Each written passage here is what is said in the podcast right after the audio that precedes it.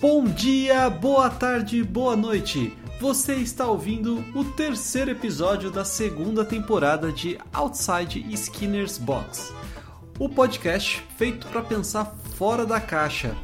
E hoje estou aqui com o empoderado mestre da análise do comportamento, Germano Henning. Tudo bem com você, Germano? Tudo bem, cara, e com você? Agora eu vou te falar uma coisa, cara. Você também é mestre da Universidade Wizard of the Coast. É muito mais mágica, é muito mais legal, velho. Não se esqueça. Somos todos mestres. Hashtag somos todos mestres. e hoje estamos aqui, cara, para falar sobre estratégias das organizações né, que as empresas usam com seus funcionários e com os seus clientes, né, que nós podemos nos apropriar para usar dentro do consultório. Será que o seu terapeuta ele já está usando de algumas estratégias de gamificação com você? Você terapeuta Gostaria de ter novas técnicas de gamificação aí como cartas na manga do seu, seu consultório? Ou você, pessoa, que não é nenhum nem outro, gostaria de gamificar a sua vida? A ideia hoje desse podcast é da gente trazer aqui algumas ideias que essas empresas é, é, é trouxeram de estratégias que elas utilizaram no seu cotidiano para que a gente possa tentar adaptar ao nosso dia a dia. Porque é conhecendo outras experiências de pessoas que trabalham fora da nossa área que a gente consegue pensar fora da nossa caixa, não é mesmo, Germano? Isso mesmo, cara. Gamificação, eu acho que é um conceito interessantíssimo. Uma galera procura, tanto eu no, no individual, né? No, na rede do Instagram individual, e no seu também, né? Para saber sobre gamificação. É, e acho que a gente vai discutir, vai ter um, um, momento mais crítico em relação a isso. Não é mil maravilhas, não é para funcionar como uma ferramenta uh, ah, 100% de acurácia, então hoje a gente vai debater sobre isso. Como é que a gente pode aplicar e dar exemplos sobre a história em aplicações em empresas, relacionando com aquele primeiro episódio com o Gabriel. É verdade, cara. E eu acho que um bom ponto de começo é definindo a gamificação, né? A gamificação é um conjunto de técnicas ali que servem para aumentar o engajamento daquele indivíduo na sua vida. A gamificação ela não deve ser utilizada só para o seu trabalho, para aumentar sua produtividade no seu trabalho, né? Ela pode ser utilizada para a sua vida como um todo. Então, é, esse é o ponto. Está se sentindo desmotivado? Quer motivar os seus filhos, uh, o seu parceiro, a sua parceira? Né? Quer se motivar? Quer, ficar, quer se engajar né, com mais afinco em alguma atividade que você até que gosta, mas não gosta tanto a ponto de se dedicar quanto você acha que você deveria, ou tá tendo que fazer alguma atividade como estudar para uma prova, se preparar para uma apresentação e você não tá tão afim de, é, de estudar as horas que seriam necessárias, a gamificação pode trazer ali um conjunto de, de ferramentas, de estratégias que podem ajudar você. Não é mesmo, Germano? Quantas vezes a gente já usou na nossa vida gamificação, hein? Acho que a gente pode falar isso ao longo dos últimos 10 anos, né? Eu acho também importante falar, eu vou revelar um segredo, cara, um segredo pessoal aqui. Mas eu tenho a impressão que eu levo a vida como se fosse uma gamificação infinita. é, e a minha pira com isso é basicamente enxergar que a gente está sempre. Eu sempre consigo imaginar aquelas barrinhas de habilidade, né? Que eu estou fazendo alguma, alguma, algum treino, é, melhorando aquilo, ganhando level, né? Pensar que na hora que você conversa com as pessoas, essas interações, esses hobbies, eu consigo imaginar alguns elementos de jogos. Eu sei que é uma pira muito pessoal, mas uh, eu acho que eu consigo levar a vida muito gamificada mesmo. E você trouxe aí um outro aspecto importante para a gente definir gamificação, né? A gamificação ela surge quando a gente observa estratégias utilizadas dentro do campo dos jogos eletrônicos e consegue adaptar elas para nossa vida cotidiana. Então, quando você diz aí, né, que você olha para sua vida e tenta enxergar as barrinhas de progressão de level ali, de habilidades, etc, você está exportando ali uma característica que a gente encontra dentro do design de vários jogos e está colocando para o seu cotidiano. Né? Essa é a ideia não é mesmo? Hoje mesmo a gente estava tendo uma, uma conversa ali no WhatsApp do, da equipe aqui do grupo D20 e uma das terapeutas veio fazer uma pergunta pra gente e uma das, das, das explicações que eu dei a ela foi, olha, isso aqui é como se fosse uma skill tree, isso aqui é como se fosse uma barra de habilidades. Você vai upando essas habilidades na medida que você vai se expondo a elas, né? Skinner já dizia, né? Tudo é treino na nossa vida. Né? Então, se tudo é treino e às vezes o treino não é legal, a gente pode tentar tornar esse treino legal. Né? E aí a gente está aqui hoje, né, nessa temporada, falando sobre psicologia organizacional, sobre o OBM, sobre como né, se dá o funcionamento das empresas. Então, para você que não ouviu os outros episódios, eu super recomendo que você volte lá para ouvir. Eles não necessariamente têm uma ordem cronológica que seria interessante você ouvir, mas cada um deles trazem é, aspectos muito relevantes. Mas bem, Germano, Vamos pensar aqui, primeiro, em algumas estratégias que as organizações usam. Né? Tem alguma estratégia que te chama atenção, que você já que você observou que alguma empresa famosa usa e aí resolveu tentar adaptar ela ou para sua vida ou para o seu trabalho? Uma das coisas que eu vou contar é, como curiosidade derivado da pesquisa que eu fiz é, olha que interessante tudo, é considerado na literatura a primeira gamificação uhum. é, foi feita por uma empresa. Tá? Agora chuta qual foi o ano, cara. Acho que quer adivinhar ou não? 1925? não, velho, muito antes que isso. 1896. Tá? A primeira gamificação? A primeira é, estratégia tipo, gamificada? Então, seria considerado como se fosse. Tá? Mas não é antes Com... dos jogos eletrônicos? Então, isso que é interessante. Isso a gente vai, vai falar disso depois. É, hum. Porque essa, essa empresa era uma empresa de refrigerante e tal, etc.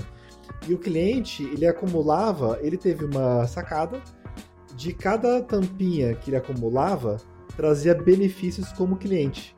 Então seria o famoso sistema de fidelidade.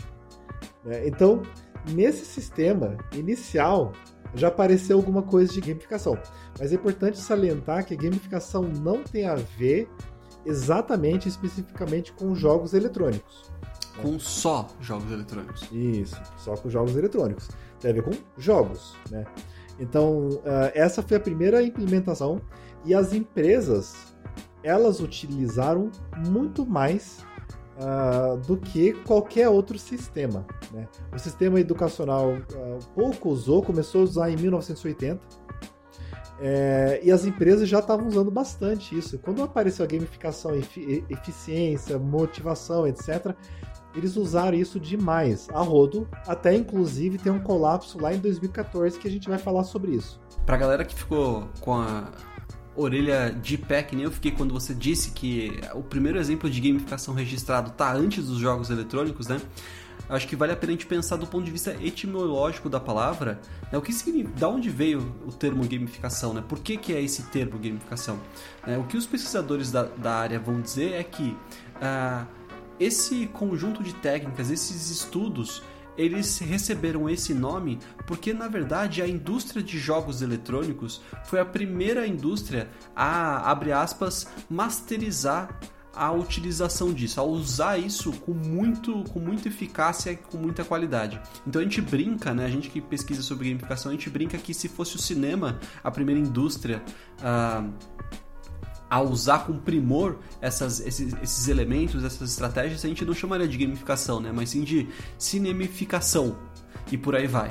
Né? Então, uh, isso justifica por que, que esse nome ele vem, o nome ele vem depois do conjunto das técnicas. Né? Então por isso que lá uh, uh, em 1800 e alguma coisa a gente conseguiria ter já esses exemplos.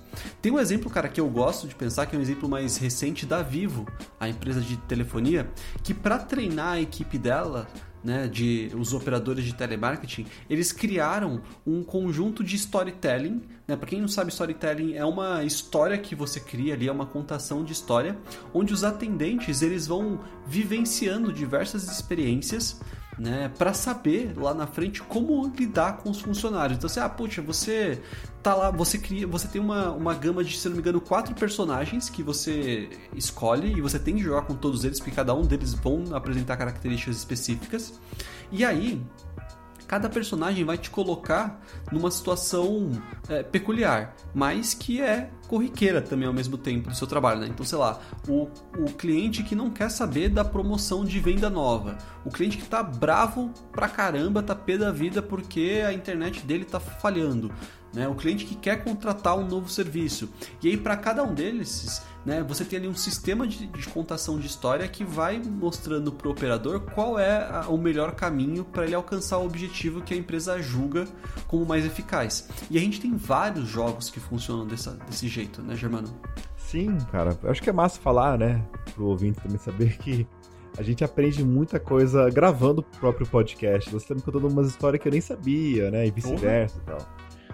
É, eu acho que é legal, cara, contar, antes de falar especificamente de outros exemplos de empresa, é, contar pro ouvinte, né, que o nome do termo gamificação surgiu só em 2002, com um cara chamado Nick Pilling. Ele era um designer de jogos e a tarefa dele era desenvolver uh, um jogo usando aquela interface de caixa de banco, máquina de salgado. E aí ele resolveu dar o nome que ele estava fazendo gamificação.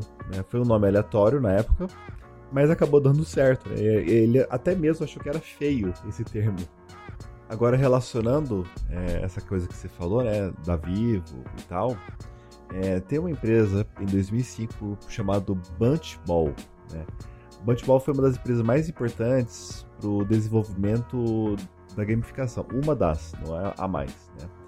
É, basicamente, essa empresa criou um sistema, é, uma rede social gamificada, foi a primeira a é, começar a utilizar mesmo a rede social como, como com elementos de gamificação. É, basicamente, os, os, usuários eram funcionários de uma empresa fictícia, se não me engano, uhum. né? Chamado Dunder Miffin. Então, basicamente, os usuários, que eram funcionários, eles tinham que completar tarefas e desafios. E, na verdade, eles estavam numa competição online entre eles. Né? E quem conseguisse terminar primeiro, com ranking melhor e tal, ganhava prêmios. Né? Então, essa foi um, um, um fato muito importante é, para a história da gamificação. Outro exemplo que veio aqui à cabeça, né? É, por exemplo, uso em, em escolas. E tem muita escola que usa, é, tanto intervenção também de psicólogo e tal, né? Usar o sistema de pontos. O sistema de pontos é utilizado em escola, utilizado em, em intervenções em casa, na clínica e tal, né? é o sistema mais simples, é o mais básico da gamificação, inclusive, que eu falei antes, né? Já apareceu em 1800 e pouquinho lá, sistema de pontos também, fidelidade e tal, né? É, porém, tem uma escola que eu lembro que eles utilizaram um sistema diferente, que é bem interessante. Eles colocaram uma cesta de basquete em cima do lixo com o objetivo de fazer os alunos jogar o lixo no lixo. Aumentar a frequência desse comportamento. Então, olha só que interessante. Não precisou de sistema de ponto, não precisou de nada, só botar uma tabelinha de basquete ali. Né? Então, o jogo em si o esporte, que não necessariamente está ligado ao jogo eletrônico, né? essencialmente uhum. até muito antes do que isso, é, já é o suficiente para uma intervenção diferente. Né? Então, pensar nessas possibilidades é, mais amplas do que o sistema de pontos, eu acho que é quase uma obrigação né? da gente é, criar uns sistemas mais interessantes e complexos. Uhum. É, falei então de empresa, falei de um exemplo de escola, vou voltar a falar de empresa de novo, porque é, interessante falar. É, então, em 2005 apareceu esse uh, Bunch Ball, apareceu aquele Dunder Mifflin e tal, né, que eu falei. É, a, apareceu também, depois desse período, uma, uma ferramenta chamada Foursquare, que é basicamente o, de mapas, um sistema de mapas e tal, que os usuários enviam informações para poder alimentar o site, né? É, ganhando ponto, ganhando uh, algum significado épico de criar um conhecimento maior, né? É, e quem usa isso, por exemplo, a Google utiliza essa mesma ferramenta quando você tira foto em um restaurante lá, que você vai jantar com seu namorado, tal, você tira a fotinha, pergunta lá, aparece um pop-up que pergunta se você quer enviar essa foto, né, pro Google Maps. É, e esse sistema de gamificação é, é, surge né, em outras eras, outras épocas. E eu acho que isso que é muito legal, de imaginar como que tá presa né, é, em várias tecnologias que a gente utiliza. É, e assim, claro, né, com o sucesso dessas empresas que eu falei antes, é, teve o declínio da gamificação que começou é, com uma empresa chamada My Marriott Hotel, que começou o declínio dele mesmo da gamificação surgiu é, no começo de 2014. porque essa empresa começou a tentar recrutar funcionários em um, em um tipo de uma plataforma de gerenciamento de hotéis, né? Então, decorrente a isso, deu errado, né? Eles começaram a aplicar a gamificação para tudo, tá, etc. Tarefas que era muito difícil de você utilizar, né? Numa plataforma assim, é, sei lá, muito simples, né? E aí começou a declinar, e aí começou a aparecer vários artigos, tanto em revista científica como, como é, artigos em jornal, né? Falando mal de gamificação. É, e aí depois desse período, dessa febre, é, quem não gosta não usa, não utiliza, e quem gosta, utiliza, né? E a gente está dentro de uma rede de tecnologias que tem é, gamificação em tudo, né? É, então acho que isso que é importante contar, né? Desse declínio, desse mau uso é, dessa técnica começaram a utilizar em tudo. É, a gente tem que pensar também, né, que a gente está falando do, do mercado, né? Então, nesse mundo de empresas, etc. Então é importante você ter uma, abre aspas aí, renovação de técnicas para vender novos produtos, né, novas consultorias e tudo mais. Agora, uh, o que você falou também sobre o lado ruim da gamificação, né? Muito se dá por um problema de execução, né? Então, as pessoas elas acham que uma única característica vai funcionar para todo mundo. A gente tem que levar em consideração que a gente precisa conhecer quem é o nosso público, né? A gente também tem que saber que uh, a gamificação ela não é uma estratégia feita só para motivar pessoas que têm histórico com jogos. Então, a gamificação ela pode ser dividida em dois campos, por exemplo, como a gamificação explícita e a implícita. A implícita é a que você vai usar estratégias dos jogos, mas você não vai deixar claro. Né? Então você tem uma tabela de pontos ali, de selos, por exemplo, mas o seu, o seu funcionário que nunca jogou nenhum jogo na vida, ele não vai identificar e ele vai ficar sob controle daquilo, né? Ele vai entender que aquilo ali tá, é motivador para ele. E você tem a estratégia explícita, como você já disse no exemplo lá da, da lixeira que tem o aro de basquete. O cara vai se sentir jogando um jogo. Então essas estratégias elas têm que ser adequadas a depender do seu objetivo, do seu público-alvo. Como né, a gamificação ela envolve muitas variáveis, né, ela envolve basicamente oito cores de variáveis e dentro desses oito cores a gente tem ali né, de 5 a 10 outras variáveis específicas sobre essas, esses grupos maiores, né, a gente precisa saber muito bem manejar isso. Então, para questões simples, a gente usa uma estratégia ou outra. Né? Muito se fala sobre essa questão de pontos, de tabela de pontos e etc. Mas até para usar estratégias simples como essa, a gente precisa conhecer quem é o indivíduo que está diante da gente. Né?